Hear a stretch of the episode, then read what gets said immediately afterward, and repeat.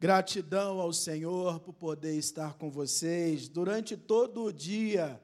Eu não sei os irmãos, mas eu consegui participar de quatro cultos hoje aqui. E foi realmente um tempo precioso, está sendo.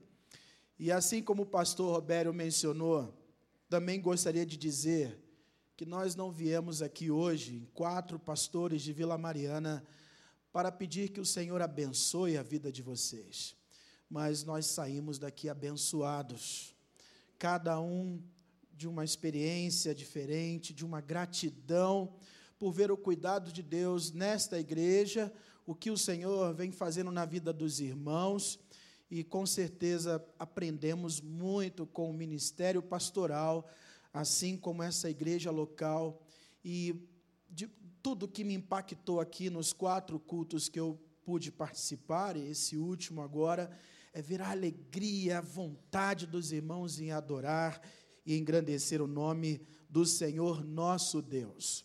Irmãos, esse último louvor, e eu estava falando para o pastor Tiago, não é isso? Este último louvor que nós acabamos de entoar, uma das músicas que eu gosto muito, mas de uma semana para cá ela passou a ter um significado ainda mais profundo na minha vida. É, não faz muito tempo, estudando as três viagens missionárias do apóstolo Paulo em Atos, algo me chamou a atenção. No capítulo 20 de Atos, não é esse o texto que eu irei pregar, mas só para ilustrar para os irmãos. No capítulo 20 de Atos, me chamou a atenção perceber que o apóstolo Paulo, ele foi um, um grande missionário, um homem que plantou igrejas, um homem que trouxe a visão bíblica doutrinária para as igrejas, mas foi também um, um grande homem que Deus usou para supervisionar e encorajar as igrejas que tinham sido plantadas. E me chamou a atenção nesse capítulo 20 de Atos que Paulo ele, ele vai fazer uma viagem, um retorno para encorajar os irmãos e líderes da igreja de Éfeso a permanecerem firmes na fé, a não abandonarem a fé, a continuarem com suas vidas comprometidas com o Senhor. E isso me despertou essa passagem. Eu procurei o meu pastor titular, assim como o pastor Jonas na Batista do Povo, em Vila Mariana, na Igreja Batista de Vila Mariana, o pastor Darcy, e mencionei para ele, pastor, eu estou com um desejo muito grande no meu coração, e eu gostaria de visitar os nossos missionários no campo.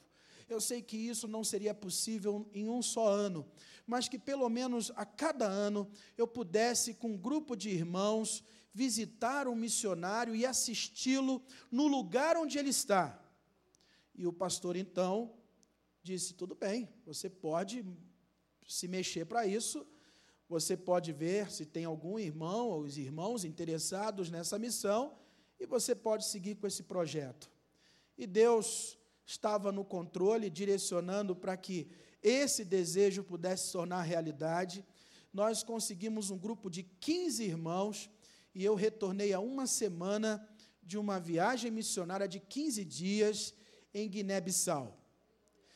Eu lembro que antes de sair, uma semana antes, nós recebemos os irmãos na feijoada, no Colégio Batista de Vila Mariana. E eu cheguei para o pastor Jonas e falei: Pastor Jonas, ore pela minha vida, por um grupo de irmãos, estamos indo para Guiné-Bissau, não conhecemos aquele contexto, sabemos que é um país, na sua maioria, de muçulmanos, nós temos uma missionária lá e queremos abençoar e dar assistência durante 15 dias a essa missionária. Aí o pastor Jonas falou: que coincidência, nós também temos um casal de missionários em Guiné-Bissau. O nome dela é Daisy Rê e o esposo Ebert.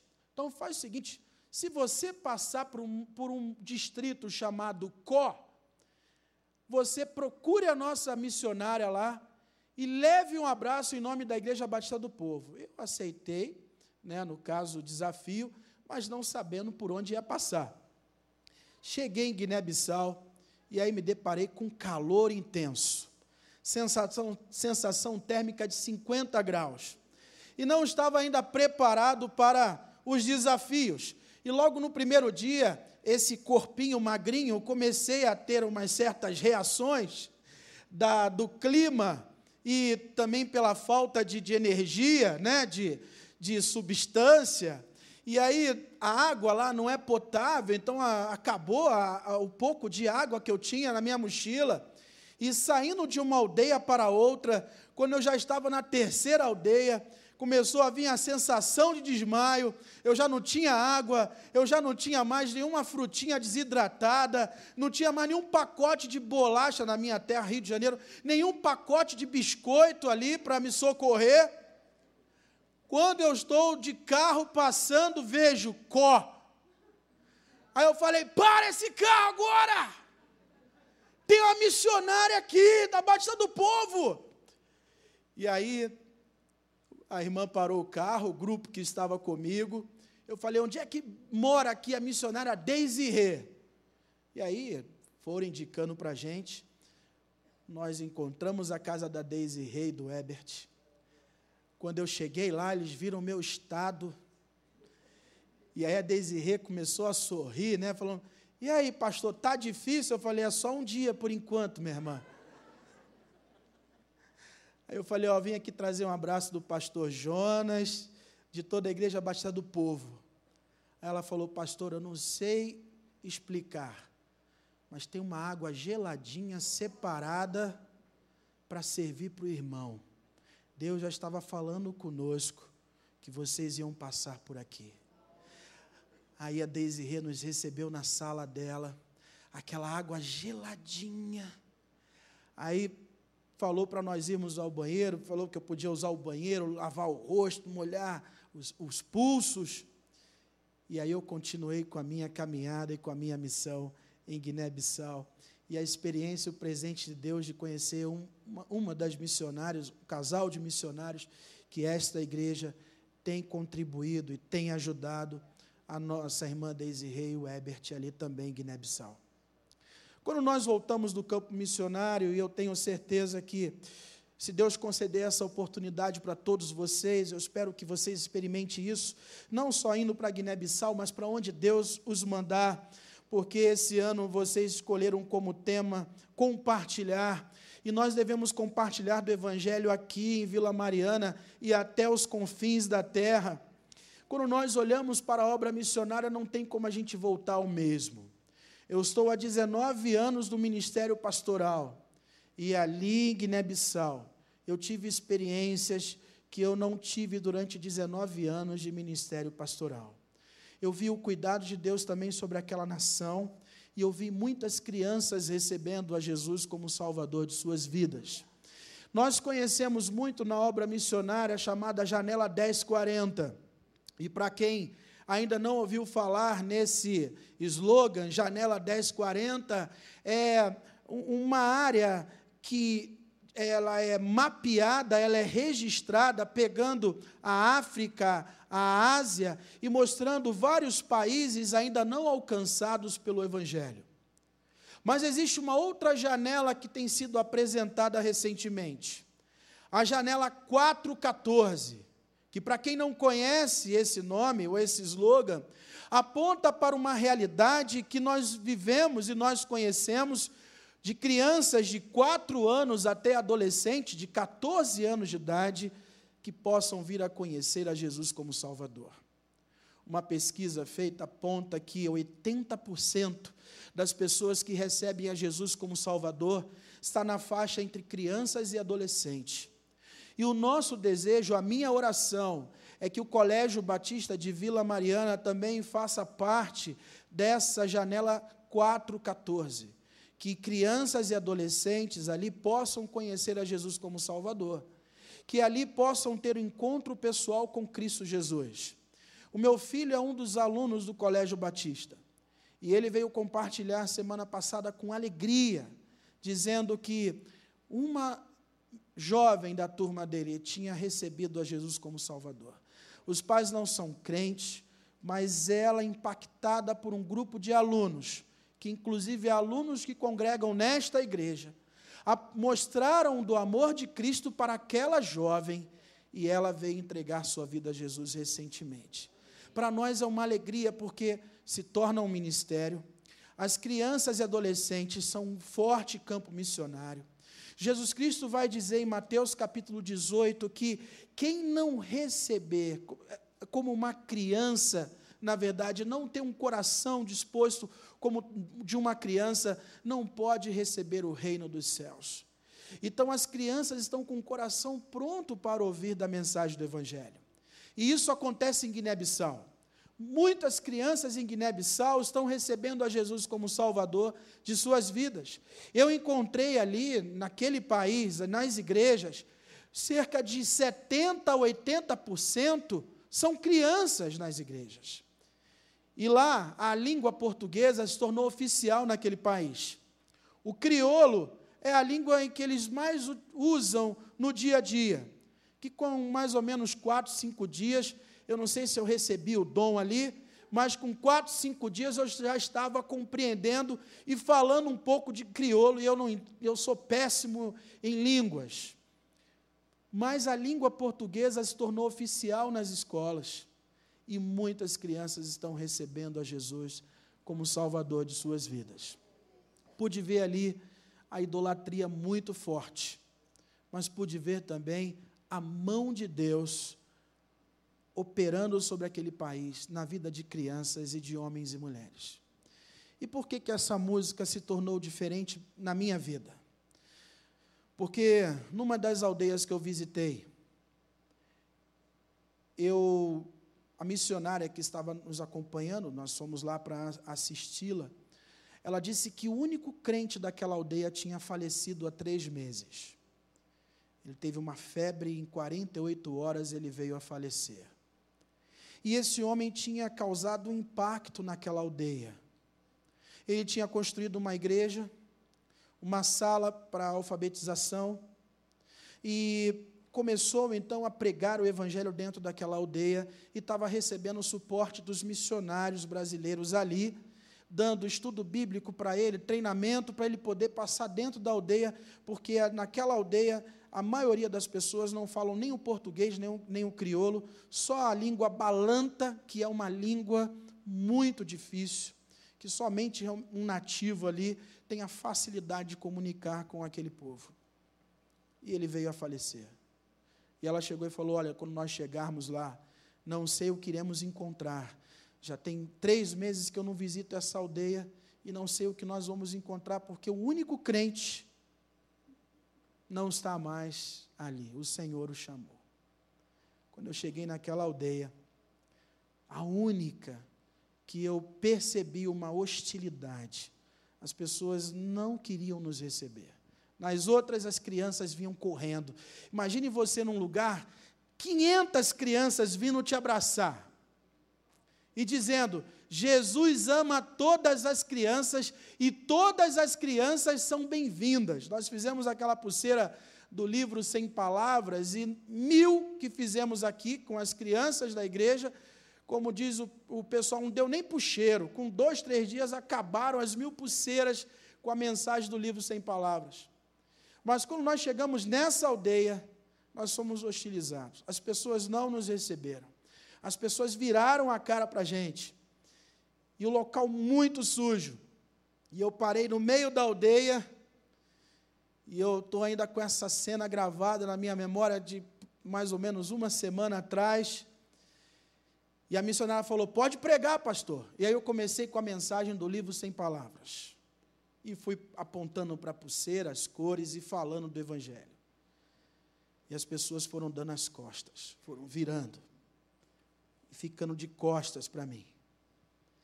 E eu olhei que de frente, de cada tabanca tinha uma pequena casa que a missionária falou que era a casa de Irã, casa dos demônios. Na frente de cada casa, um local totalmente entregue aos demônios.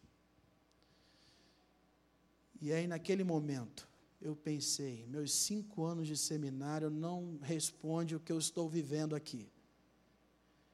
Meus 19 anos de ministério pastoral também não responde o que eu preciso fazer agora. E eu estou tentando comunicar a mensagem do Evangelho da mais simples, pura e cristalina possível, com cores e com uma pulseira, e as pessoas não têm nenhum interesse de ouvir. E naquele momento, eu me ajoelhei no meio daquela lama, no meio dos porcos, caí de joelho no meio daquela aldeia. E eu fiz essa oração, essa música. Senhor, que os céus que estão fechados se abram nesse lugar. E aí comecei a contar a história daquele homem, o único que estava pronto para morrer, que foi se encontrar com Jesus, que se chamava Davi. E eu disse para aquele, para aquela, aquela, as pessoas da aldeia, que Davi um dia tinha se prostrado perante Deus que Davi um dia tinha reconhecido Jesus como Salvador e ele se humilhou perante o Senhor, ele abandonou todo, toda a idolatria. Ele era um homem que tinha medo, ele era um homem que andava angustiado, ele era um homem que não tinha salvação. Mas um dia ele disse: Senhor, tenha misericórdia da minha vida, eu sou pecador. E Davi então percebeu que Jesus Cristo era o salvador da vida dele, que não era Irã e nenhum demônio que poderia protegê-lo e guardá-lo, mas sim Jesus, o Messias. E Davi foi encontrar com Jesus no céu. E vocês aqui na aldeia devem sentir falta de Davi, porque Davi depois que encontrou a Jesus, a sua vida mudou. Ele quis construir uma igreja que vocês destruíram. Ele montou uma sala para ser uma escola que vocês destruíram. E a vida de vocês não mudou. Mas a vida de Davi foi transformada por Jesus Cristo. Porque ele de joelhos se prostrou e recebeu a Jesus como Salvador. E depois que eu contei aquela história, eu vi toda aquela aldeia de joelhos. E aquelas pessoas dizendo: Nós queremos esse Jesus.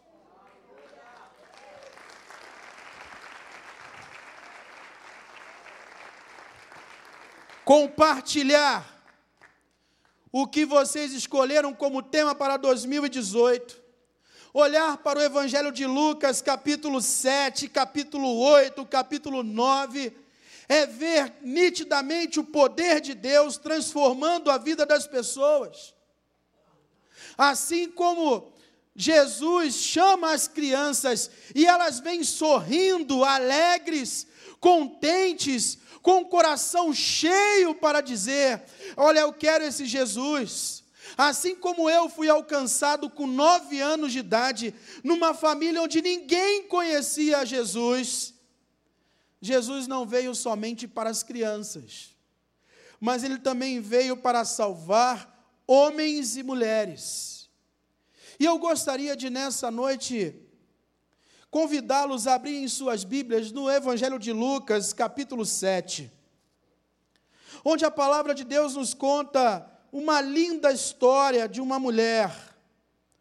Mulher essa que não é citado o nome dela, mas sim a atitude de fé, que foi uma pecadora que ungiu os pés de Jesus. No Evangelho de Lucas, no capítulo 7, a partir do versículo 36, a palavra do nosso Deus nos diz: convidou um dos fariseus para que fossem jantar com ele. Jesus, entrando na casa do fariseu, tomou lugar à mesa. E eis que uma mulher da cidade pecadora, sabendo que ele estava à mesa na casa do fariseu, levou um vaso de alabastro e um vaso de alabastro com unguento. E estando por detrás, os seus pés, chorando, rogava-os, regava-os com suas lágrimas e os enxugava com os próprios cabelos. E beijava-lhe os pés e os ungia com unguento. Ao ver isto, o fariseu que convidara disse consigo mesmo: Se este fora profeta, bem saberia quem e qual é a mulher que lhe tocou, porque é pecadora. Dirigindo-se Jesus ao fariseu, lhe disse: Simão, uma coisa tenho a dizer-te. E ele respondeu: Dize a mestre. Certo credor tinha dois devedores. Um lhe devia quinhentos denários e o outro cinquenta. Não tendo nenhum dos dois com o que pagar, perdoou-lhes a ambos. Qual deles, portanto, o amará mais? Respondeu-lhe Simão: Suponho que aquele a quem mais perdoou. Replicou-lhe: Julgaste bem. E voltando-se para a mulher, disse a Simão: Vê esta mulher, entrei em tua casa e não me deste água para os pés. Esta, porém, regou os meus pés com lágrimas e os enxugou com os seus cabelos. Não me deste ósculo. Ela, entretanto, desde que entrei, não cessa de me beijar os pés. Não me ungiste a cabeça com óleo, mas esta com bálsamo ungiu os meus pés. Por isso te digo: perdoados lhe são os seus muitos pecados, porque ela muito amou. Mas aquele a quem pouco se perdoa, pouco ama. Então disse a mulher: Perdoados são os seus pecados. Os que estavam com ele à mesa começaram a dizer entre si: Quem é este que até perdoa pecados? Mas Jesus disse à mulher: A tua fé te salvou. Vai-te em paz. A palavra de Deus em Romanos, no capítulo 5, versículo 20, nos declara que: Mas onde aumentou o pecado, superabundou, transbordou a graça. O que nós podemos observar na vida dessa mulher pecadora e na vida de tantos outros que, embora sendo pecadores miseráveis, excluídos da sociedade, pessoas que viviam à margem da sociedade, ao encontrarem com Jesus, desfrutaram dessa graça. A palavra de Deus nos mostra que Jesus ele comia com pecadores. No versículo 34 do capítulo 7 de Lucas, há um comentário, um reconhecimento que o próprio Senhor Jesus vai declarar. Olha, vocês estão dizendo aí que eu estou comendo, bebendo, eu ando com publicanos e pecadores, que eu ando comendo e bebendo com essas pessoas pecadoras. Jesus foi conhecido como aquele que andava no meio dos pecadores, se relacionava com os pecadores. Mas é interessante perceber também que Jesus buscava ter um relacionamento, uma aproximação com pessoas como o próprio Simão fariseu. No versículo 36 é feito um convite e Jesus aceita também ir à casa desse homem religioso da sua época para falar com ele, para ter um momento com ele. Então Jesus não fazia acepção de pessoas. O fato é que ele comia assim e sentava à mesa com publicanos e pecadores mas também esteve no meio de fariseus, de pessoas religiosas, com o propósito de revelar o seu amor e estender a sua graça na vida dessas pessoas. No capítulo 7 de Lucas, então, nós temos o exemplo de um anfitrião crítico. Diferente do que foi apresentado hoje aqui, os anfitriões que recebem o, pessoas no seu grupo pequeno e tratam essas pessoas com todo carinho, amor e dedicação. Esse anfitrião era um homem crítico e que nem sequer cuidou das obrigações de um anfitrião daquela época. O próprio Senhor Jesus Cristo declarou: quando eu cheguei aqui, o que é de costume, nem isso você me ofereceu, que seria água para lavar os meus pés. Um anfitrião crítico, ao mesmo tempo, penso que também um homem com uma intenção uma segunda intenção ao receber Jesus em sua casa. Essa história também nos mostra uma mulher intrusa. E essa mulher era conhecida na cidade por sua má fama.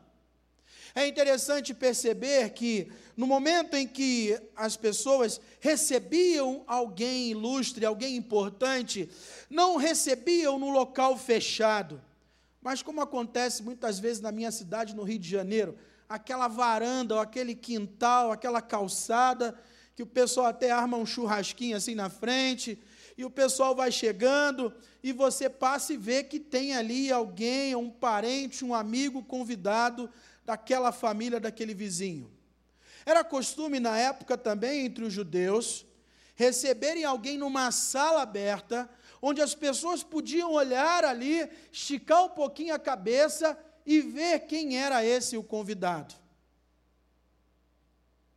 O convidado, a palavra de Deus nos mostra que é Jesus, um convidado especial, que tem o poder de perdoar os pecados. E esse é o ambiente da festa, esse é o ambiente de um encontro, um anfitrião desconfiado, crítico, uma mulher intrusa que se aproxima e o convidado que tem o poder para perdoar os pecados. Está pronto todo o ambiente para nós olharmos para a palavra de Deus, que nos traz grandes lições.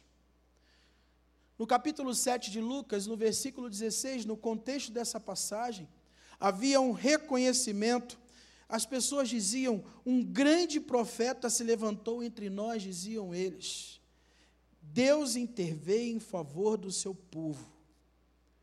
Mas Simão, fariseu, o que tinha convidado Jesus para o banquete,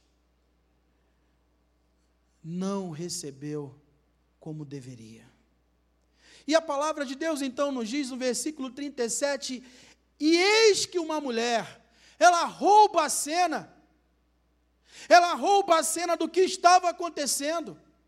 Aquele homem, o anfitrião, não recebeu Jesus como ele deveria ser recebido, mas eis que uma mulher aparece, uma intrusa entra, ela não tinha sido convidada para aquele banquete, ela estava de fora e ela entra ali no meio, e ela começa a adorar o Senhor Jesus, ela começa a derramar perfume nas, nos pés de Jesus. Ela começa a enxugar com seus cabelos, com lágrimas, e a enxugar com seus cabelos.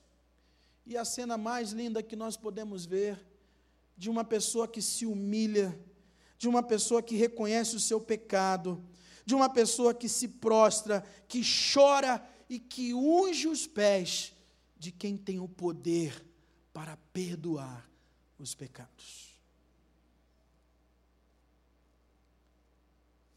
Aquele que convida-nos para compartilhar do seu amor. Isso me chama atenção e me faz perceber, e tem um slide aí na tela, que um pecador ou uma pecadora, como a história dessa mulher, aos pés do Salvador, ele sabe, ele entende que assim como é grande o seu pecado, grande é Jesus para nos perdoar o pecado. Grande é Jesus para perdoar os nossos pecados. Assim como aquele povo ali, naquela aldeia, em que ao falar para aquelas pessoas do grande amor de Jesus, que podia perdoar os pecados daquelas pessoas, assim como perdoou o pecado de Davi, o único crente daquela aldeia que tinha ido encontrar com Jesus no céu, aquelas pessoas também se prostraram de joelhos e confessaram Jesus como Senhor de suas vidas. A palavra de Deus em Gálatas, capítulo 5, versículo 6, nos diz: Porque em Cristo Jesus, nem circuncisão, nem circuncisão tem efeito algum, mas sim a fé que atua pelo amor. A única coisa que tem efeito, irmão, para transformar vidas, é a fé que atua pelo amor em Cristo Jesus porque grande é o nosso pecado, mas grande, maior ainda é Jesus em nos perdoar os nossos pecados. No Salmo 51, versículo 17, Salmo de Davi, a palavra do Senhor nos diz: Um coração quebrantado e contrito, ó Deus, quem desprezará?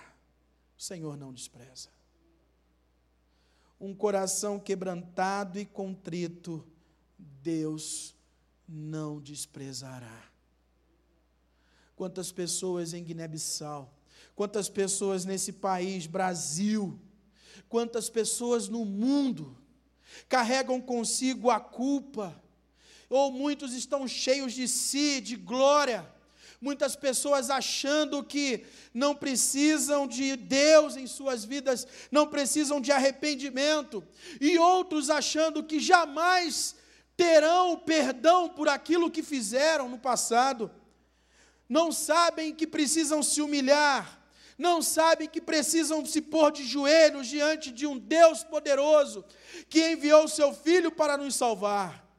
Que assim como aquela mulher que se quebrantou, todo aquele que se prostrar perante o Senhor, todo aquele que receber a Jesus como Salvador, o Senhor não irá desprezá-lo. Mas para aquele fariseu, um religioso, ele poderia achar que a sua religiosidade estava acima daquele que pode perdoar os nossos pecados. Tem um livro que eu gosto muito chamado A Vida, a Vida Centrada no Evangelho. É um dos livros que nós adotamos nos, nos nossos grupos pequenos em Vila Mariana. Não são tantos grupos pequenos como vocês têm aqui. Esperamos multiplicar lá. Mas o livro A Vida, a Vida Centrada no Evangelho, que traz algumas lições, lições práticas para a vida cristã. Uma anotação que eu fiz que tem tudo a ver com relação à vida cristã. Diz que quando eu elevo a minha própria justiça, pensando a respeito de mim mesmo como alguém melhor do que os outros, ou melhor do que realmente eu sou, a cruz se torna menor e a importância de Cristo na minha vida é diminuída. Tem um irmão do meu grupo pequeno que está aqui, é o bicicleta, o filho dele congrega aqui, que é o Natanael, o, o irmão Marco Lara, conhecido como Bike, aqui na, na Igreja Batista Vila Mariana. Nós ilustramos isso, tem um desenho ilustrando isso.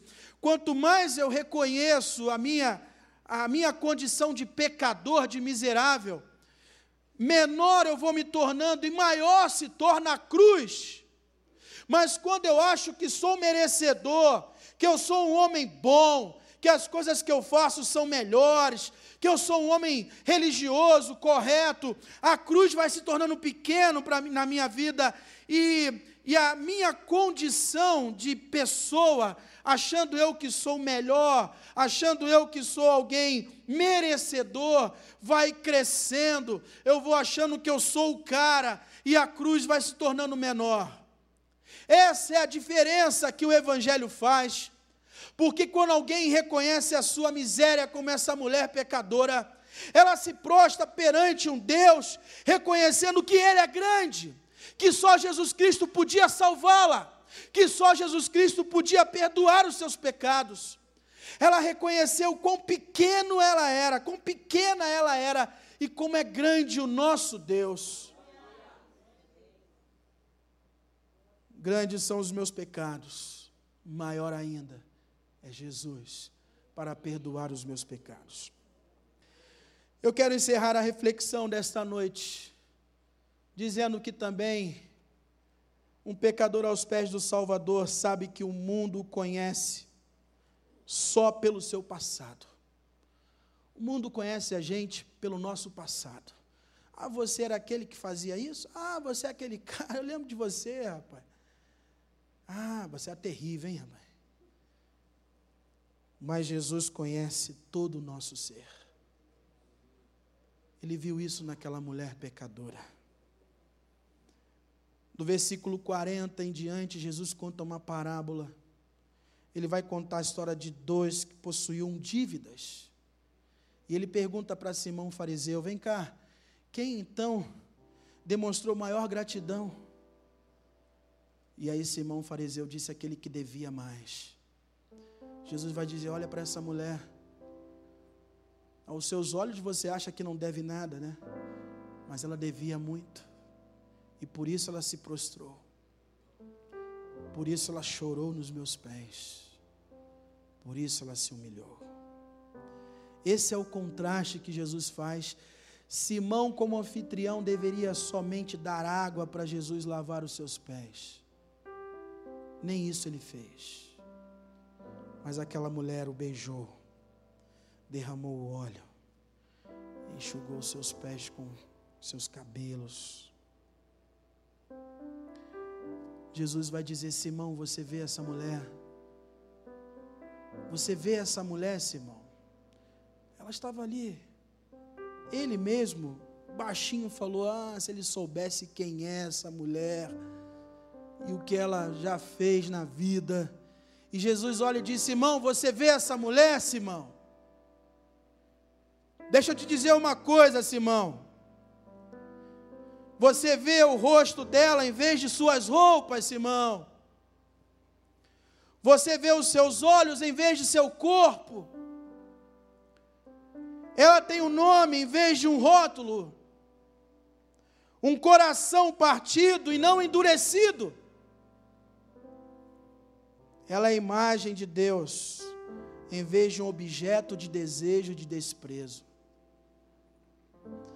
Ela pode ser inútil para esse mundo, mas tem valor para mim. Em vez de suas regras que a condenam, o meu sangue irá cobri-la. Esse é Jesus. O mundo nos conhece pelo nosso passado, mas Jesus conhece todo o nosso ser. Assim como ele disse para aquela mulher, ele também fala para nós e pede para que nós possamos compartilhar. Seus pecados estão perdoados, versículo 48. A tua fé te salvou, versículo 50 vá em paz. Versículo 50. Não somos nós que perdoamos pecados, mas é Jesus. E há muita gente em Vila Mariana, em São Paulo, no Brasil, no mundo, que precisam conhecer que Jesus Cristo, Ele pode perdoar os pecados assim como é grande o nosso pecado, maior ainda é o perdão de Jesus por nós. E embora o mundo conheça o nosso passado, Jesus conhece todo o nosso ser. Eu quero encerrar esse momento com os irmãos e antes um vídeo da minha experiência missionária, do que eu contei para vocês no início. Encorajá-los a compartilharem. Compartilhe esse é o tema desse ano, aqui na Igreja Baixa do Povo. Compartilhe aqui, lá e acolá. Fale para as pessoas que elas podem receber o perdão através de Jesus Cristo. O vídeo, por favor.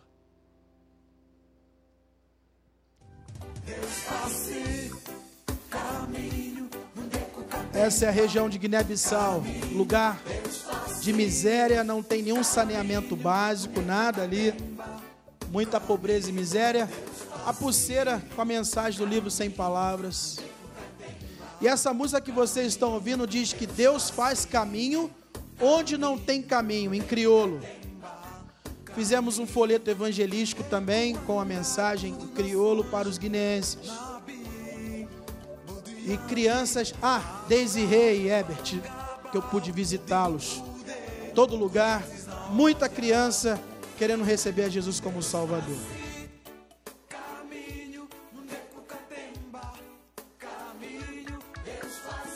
Aí, é claro, tem um jovem, uma jovem querendo né, fazer o que eles fazem lá. A comida lá é assim, né? Aberto, muito arroz, tem muito arroz no, no país. Na verdade é só arroz mesmo.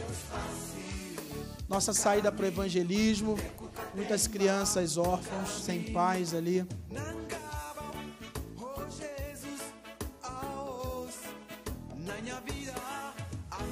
E aí, alguns lugares extremamente pessoas enganadas pelos, pela feitiçaria. Conseguimos levar um dentista, um dentista. Precisávamos de cinco, mas conseguimos um formação, curso de teologia, olha lá, as igrejas, assim, muitas crianças. Esse foi o lugar que eu mencionei para vocês.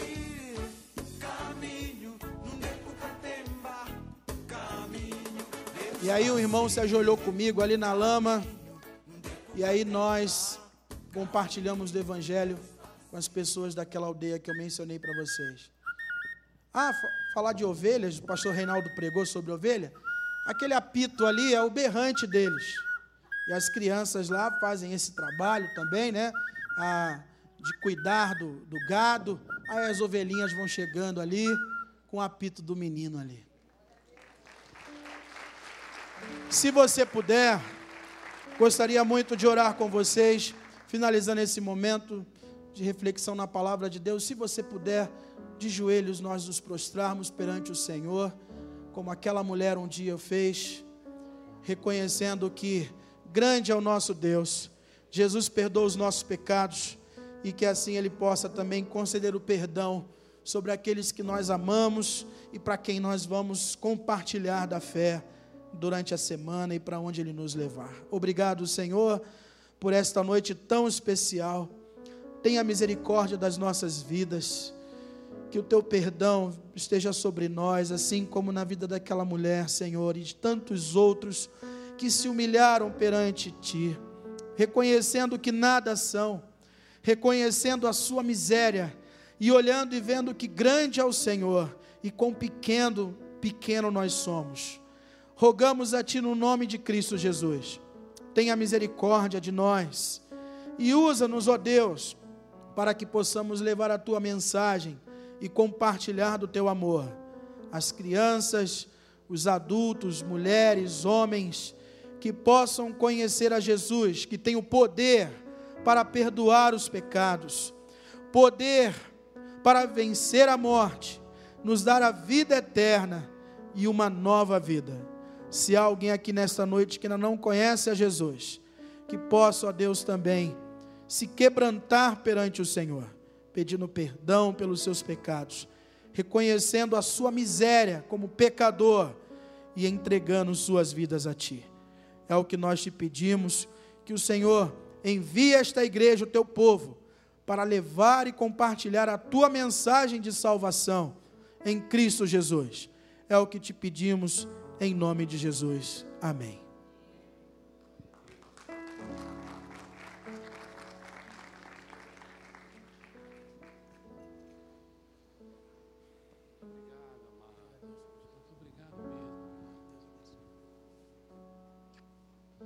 Aleluia. Glória a Deus. Obrigado, pastor. Pastor Eduardo, obrigado a todos os pastores da Igreja Batista Vila Mariana. Glória a Deus. Amém, amados. Obrigado pela tua vida, viu? Em nome de Jesus. E nós vamos seguir nesse mesmo espírito aqui no nosso próximo domingo, porque nós estamos dentro dessa série incomparável. E eu digo seguindo o mesmo espírito porque hoje foi ministrada uma palavra sobre o ministério do Senhor Jesus.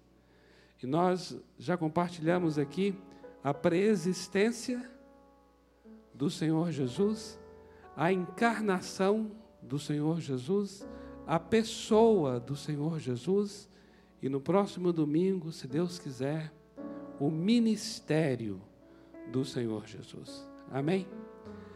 Queremos muito que é, essa experiência tremenda da vida do Senhor Jesus se torne a experiência da minha e da sua vida.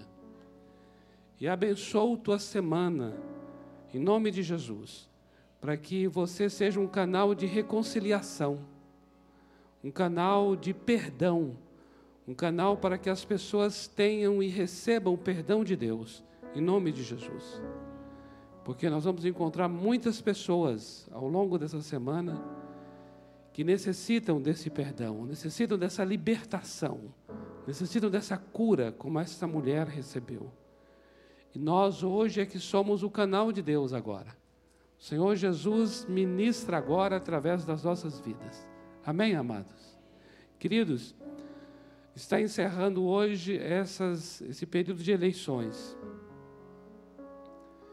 E talvez de todas as eleições, essa foi marcada por muita, muita, muito ódio, muita facção, né?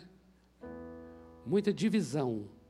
Se já existia uma divisão, não é? é? pelo menos ideológica, não na prática, nesses dias aí se manifestou não só ideologicamente, mas na prática, dois lados se opondo.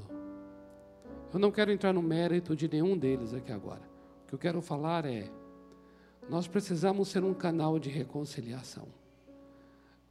A gente precisa ser um canal de, de perdão, em nome de Jesus. Quebrar o ódio pela palavra de perdão, pelas nossas orações, em nome de Jesus.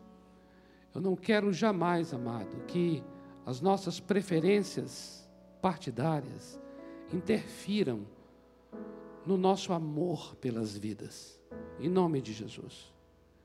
Porque o nosso amor pelo Senhor Jesus é muito maior do que o nosso amor por ideologias. Eu sou uma pessoa apaixonada por questões políticas, mas eu entendi perfeitamente, perfeitamente, que meu compromisso com o Senhor Jesus, minha aliança com Ele, meu amor por Ele, tem que ser muito maior do que qualquer outro tipo de afeição, de apego ou de amor que eu tenha. E eu quero muito que o resultado das urnas não defina o nosso comportamento, não defina os nossos amores e os nossos relacionamentos. Estamos aqui para ser um canal de perdão, um canal de reconciliação, um canal de vida, em nome do Senhor Jesus. Eu quero tomar a ceia do Senhor hoje que participamos, essa palavra que foi ministrada agora sobre perdão para orar agora pelo nosso país, encerrando esse momento nosso aqui, e orar para que eu e você sejamos nessa semana um canal de vida, um canal de perdão, um canal de reconciliação, em nome do Senhor Jesus. A gente saiba separar aqui agora as pessoas das suas ideias, as pessoas das suas ideologias, as pessoas das suas bandeiras. Amém, amados? Porque se não for assim, nosso evangelho está reduzido, nosso evangelho está rebaixado. Se nós entrarmos no mérito de cada, de cada briga, o evangelho fica rebaixado. Nós vamos apenas nos apegar a quem amar, a quem é da nossa, sabe, com quem a gente se identifica ideologicamente. E não é assim. O evangelho do Senhor, por sinal, ele nos desafia muito mais com aquele que nos é contrário. O Evangelho nos desafia e o amor de Deus em nós se torna necessário diante daquele que nos opõe, diante daquilo que nos é contrário. Então, mais do que nunca, é hora de realmente nós abençoarmos, abençoarmos, abençoarmos, orarmos pelas pessoas, abençoarmos, em nome do Senhor Jesus. Amém? Vamos ficar em pé, em nome do Senhor Jesus Cristo. Mais uma vez, obrigado, pastor Eduardo. Obrigado, Igreja Batista de Vila Mariana. É? Lá fora, os irmãos estão, é, tem um, um apresentando, é, entregando a cada um uns folders a respeito da, do Colégio Batista. Vocês fiquem à vontade para pegar, ler e depois, posteriormente, entrar em contato com esses queridos e amados. Em nome do Senhor Jesus, é uma área delicadíssima em nosso país a questão da educação. E está aqui o colégio como uma, uma, uma, uma, uma porta maravilhosa que Deus abriu para abençoar essa nova geração. Em nome de Jesus. Amém? Senhor, nós te damos graças por esse dia pela presença desses amados, nossos irmãos em Cristo. Te dou graças pela vida de cada um dos teus filhos neste lugar, cada família representada aqui agora. Te dou graças por essas casas, em nome de Jesus. Pai, e nessa hora queremos te dar graças, Pai, pelo Brasil, por essa oportunidade que nós temos de estarmos manifestando de uma maneira livre as nossas ideias, num país democrático, Senhor. Te damos graças por essa nação. Oramos pela redenção do país. Queremos declarar que o país não está na mão de partidos, o país está na mão do Senhor. Queremos declarar que não é a esquerda nem a direita, mas é de cima, é de cima. Não virá de, do lado esquerdo nem do direito, virá de cima. A salvação vem é do Senhor. O bem vem é do Senhor. Nós abençoamos o Brasil, abençoamos as autoridades constituídas pelo voto, em nome do Senhor Jesus. E agora, Pai, nós queremos declarar a tua paz sobre esta nação, em nome do Senhor Jesus. O Senhor nos deu o ministério da reconciliação. O Senhor nos deu a palavra da reconciliação, a palavra da paz. Somos embaixadores da paz. Somos pessoas que oram e que abençoam. Nessa hora, Pai, em nome do Senhor Jesus, nós não admitimos, ó Pai, que as ideias diferentes, nós não admitimos que os embates ideológicos se transformem em amargura, se transformem em ódio, se transformem em preconceito, se transformem em desrespeito à dignidade humana, em nome de Jesus. Nos levantamos contra todo espírito de ódio, espírito de violência, espírito de anarquia, espírito de baderna, em nome do Senhor Jesus. Declaramos o teu reinado, declaramos: venha teu reino sobre este país, venha a tua glória sobre este país. Nós profetizamos: Brasil, as tuas eiras vão se encher de trigo os teus lagares vão transbordar de vinho e de azeite. Brasil, nós te abençoamos em nome do Senhor Jesus. Abençoamos o norte, o sul, o leste, o oeste nós agora queremos derrubar todos os muros que foram levantados muros ideológicos, muros de violência, muros de preconceito, em nome do Senhor Jesus. Nós abençoamos como, como povo do Sudeste, aqui em São Paulo, nós abençoamos o Nordeste do Brasil, nós abençoamos cada cada estado do Nordeste, cada cidade do Nordeste, cada cidade do Norte, cada cidade do Centro-Oeste, do Sudeste, do Sul, Centro-Sul. Senhor, nós abençoamos cada município deste país. E nós oramos, Senhor, lava o Brasil no sangue do Cordeiro. Nós declaramos: o Senhor reina sobre esta nação. O Senhor levante o teu cetro de justiça sobre o nosso país e a tua misericórdia prevaleça, o teu amor prevaleça, em nome do Senhor Jesus. Nós não aceitamos o amor a serviço de ideologias nós não aceitamos valores e princípios da palavra a serviço de interesses partidários. Nós declaramos aqui os valores do teu reino, os princípios do teu reino, a justiça, a verdade o amor procedentes do teu reino prevaleçam sobre esta nação. Abençoamos este Brasil abençoamos cada cidadão brasileiro, ministramos uma semana, uma semana de bênção para as nossas vidas, uma semana de reconciliação uns com os outros e principalmente, Senhor, o Brasil reconciliado na cruz do Calvário. O Brasil pela cruz reconciliado contigo, em nome do Senhor Jesus. Amém. Amém, amados? Glória a Deus. Glória a Deus. Dê um abraço aí na pessoa próxima de você. Em nome do Senhor Jesus. Uma semana de perdão. Uma semana de perdão para a tua vida. Em nome do Senhor Jesus Cristo.